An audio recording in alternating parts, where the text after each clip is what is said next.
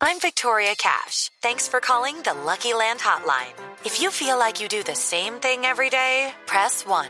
If you're ready to have some serious fun for the chance to redeem some serious prizes, press 2. We heard you loud and clear. So go to LuckyLandSlots.com right now and play over 100 social casino-style games for free. Get lucky today at LuckyLandSlots.com. Available to players in the U.S., excluding Washington and Michigan. No purchase necessary. VGW Group. Void prohibited by law. 18 plus. Terms and conditions apply. Vamos a hablar de eyaculación precoz. Ah, o sea que va a ser un tema que salimos rapidito. de- Rapidito. sí, señor. Eso está como el, como el chiste.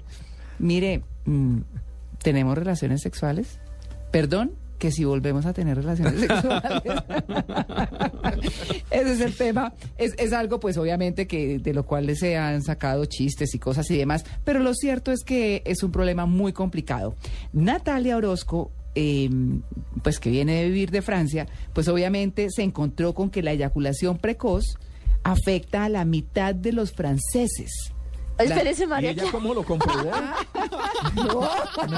No, señora, como, si yo hubiera estado con la mitad de los franceses y la otra No. mitad no. no. Que usted encontró la, inform- que encontró la información, pero un momento, no un me deja estudio terminar. Aclaremos. Sí, volvamos a empezar. Vamos a empezar. Un, dos, tres. Un estudio de Opinion Way difundido que encontró Natalia Orozco.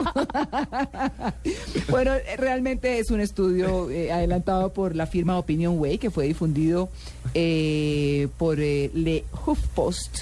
Eh, El revela. Huffington Post. ¿Ah? El Huffing- Sí. Huffington Post. El Huffington Post. Sí. Pero sí, María Clara, se dice el Huff Post. También está muy bien. sí. Bueno, muy bien. Revela que el 50% de los hombres y el 43% de las mujeres francesas que han hablado sobre sus compañeros admiten sufrir eyaculación precoz. Pues las mujeres han hablado de que sus compañeros sufren de eso. En Colombia se calcula que el 30% de los hombres padecen ese trastorno sexual. Para ampliar estas cifras, para hablar, bueno, más allá de los franceses, los franceses fueron una excusa, eh, no de Natalia, sino de nosotros para desarrollar el tema en Colombia. ¿Cómo están los hombres en Colombia en cuanto a la eyaculación precoz? Vamos a hablar con el doctor Hernán Aponte. Él es eh, expresidente de la Sociedad Colombiana de Urología. Doctor Aponte, muy buenos días. Muy buenos días, ¿cómo les va? Bueno, bien, no sé cómo les va a los hombres en el tema de eyaculación precoz. Pues la eyaculación precoz tal vez es la disfunción sexual más frecuente en los hombres. Sí. Se calcula que alrededor del 20 al 30% de los hombres, independiente de la edad, de la condición socioeconómica, etcétera, es la frecuencia y es la enfermedad más frecuente. Claro, eso se produce, ¿por qué? ¿Es psicológico? ¿Es físico? ¿Qué es? No, hoy sabemos varias cosas que hace, que hace unos años no sabíamos. Lo primero es que es un trastorno de los receptores que controlan la eyaculación. Decimos que a nivel cerebral hay un centro que es el que controla el reflejo eyaculatorio y probablemente ahí está el trastorno que hace que la persona se venga mucho más rápido. Mm. Mm, bueno, si uno dice el 30% de los hombres colombianos sufren de eyaculación precoz y los franceses el 50%, gravísimo, ¿o no? Pues es que eso depende de cómo se valore. Definir eyaculación precoz ha sido un- una complicación, no todo el mundo se ha puesto de acuerdo. Tanto es así que la Sociedad de Medicina Sexual hace unos años con- hizo un consenso con todos los expertos y definió que la eyaculación precoz es el trastorno en donde el hombre se viene alrededor de un minuto. Mm. Se considero que ese tiempo, porque eso involucra el 90% de los eyaculadores precoces. La segunda Un minuto. Un minuto, no, minuto, no, sí. no alcanza a arrancar, mejor dicho. La segunda condición es que no haya forma de controlar ese reflejo eyaculatorio de ninguna forma.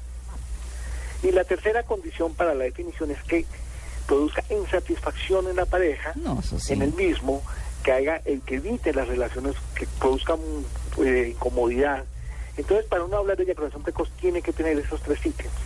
Doctor, No sé, la pregunta.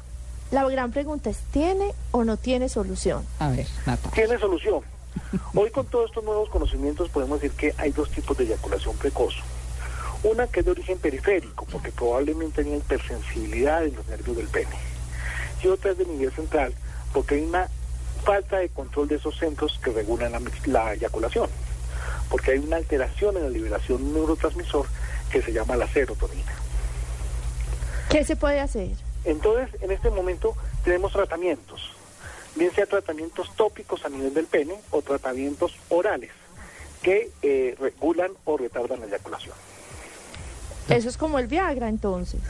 Parecido, son drogas que se pueden tomar a demanda o se pueden tomar continuamente, que hacen que esa eyaculación eh, se retarde y que los pacientes ese tiempo que se llama el tiempo de latencia eyaculatoria se demore mucho más y sea mucho más satisfactoria la relación. Doctor, eso quiere decir, eso quiere decir, perdón Natalia, le interrumpo todas sus inquietudes.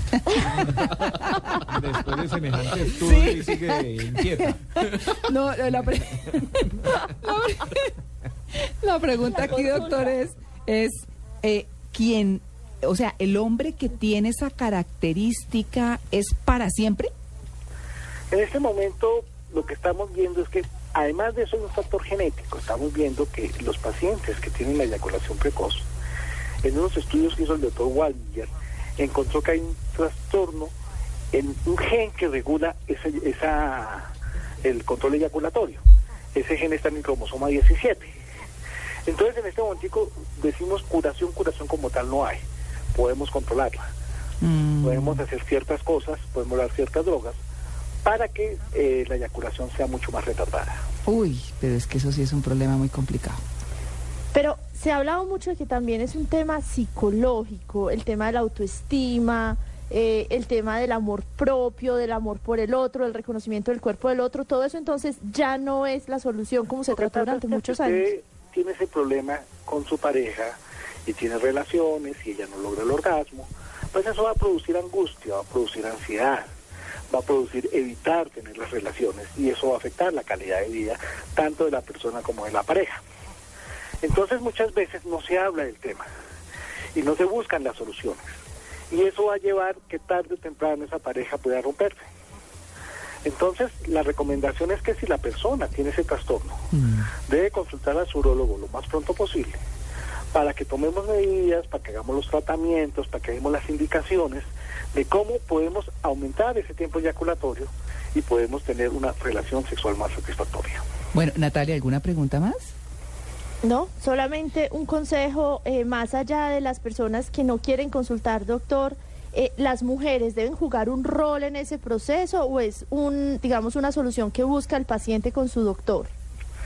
Pues mire, los estudios que han hecho ya sobre la consulta de hombres, sabemos que los hombres solo vamos al médico si nuestras parejas nos sacan la cita. Ah, El 80% de los casos, cuando el hombre va al urólogo, que le consulte la próstata, que consulte esto, aquello, es porque la pareja le sacó la cita. no, si es que hay que ir corriendo. ¿Problema de esos? Complicadísimo. Entonces la recomendación es que si esta pareja sufre eso, no se esperen. ¿Para qué van a sufrir más? ¿Para qué van a hacer que se rompa la relación? Ay, Consulta sí. cuanto antes para que podamos dar los tratamientos adecuados. Bueno, pues ahí tienen. Un señor, un señor eh, llega donde el médico y le dice, señorita, vengo a mi cita con el doctor, es que es mi problema de eyaculación precoz. Le dice la, la, la secretaria, la asistente, le dice, señor, su cita es a las 10 y apenas son las 8. Ah, otra vez me vine antes de tiempo. hombre". Ay, qué horror. Ay, no, doctor. Bueno, esto, esto sí, pues.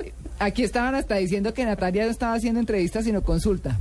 No, para que vean que no, yo tengo mucha suerte. Ah, bueno. Ahora no, que venga el novio pues de Francia, ustedes mirándolos todos ahí ay, con caritas sorprendidos. No, no lo llevo a Blue. Vamos a, a conocer al francés. Muy bien. Doctora Elena Ponte, muchas gracias por su atención con el Blue Jeans de Blue Radio. Muchas gracias a todos ustedes.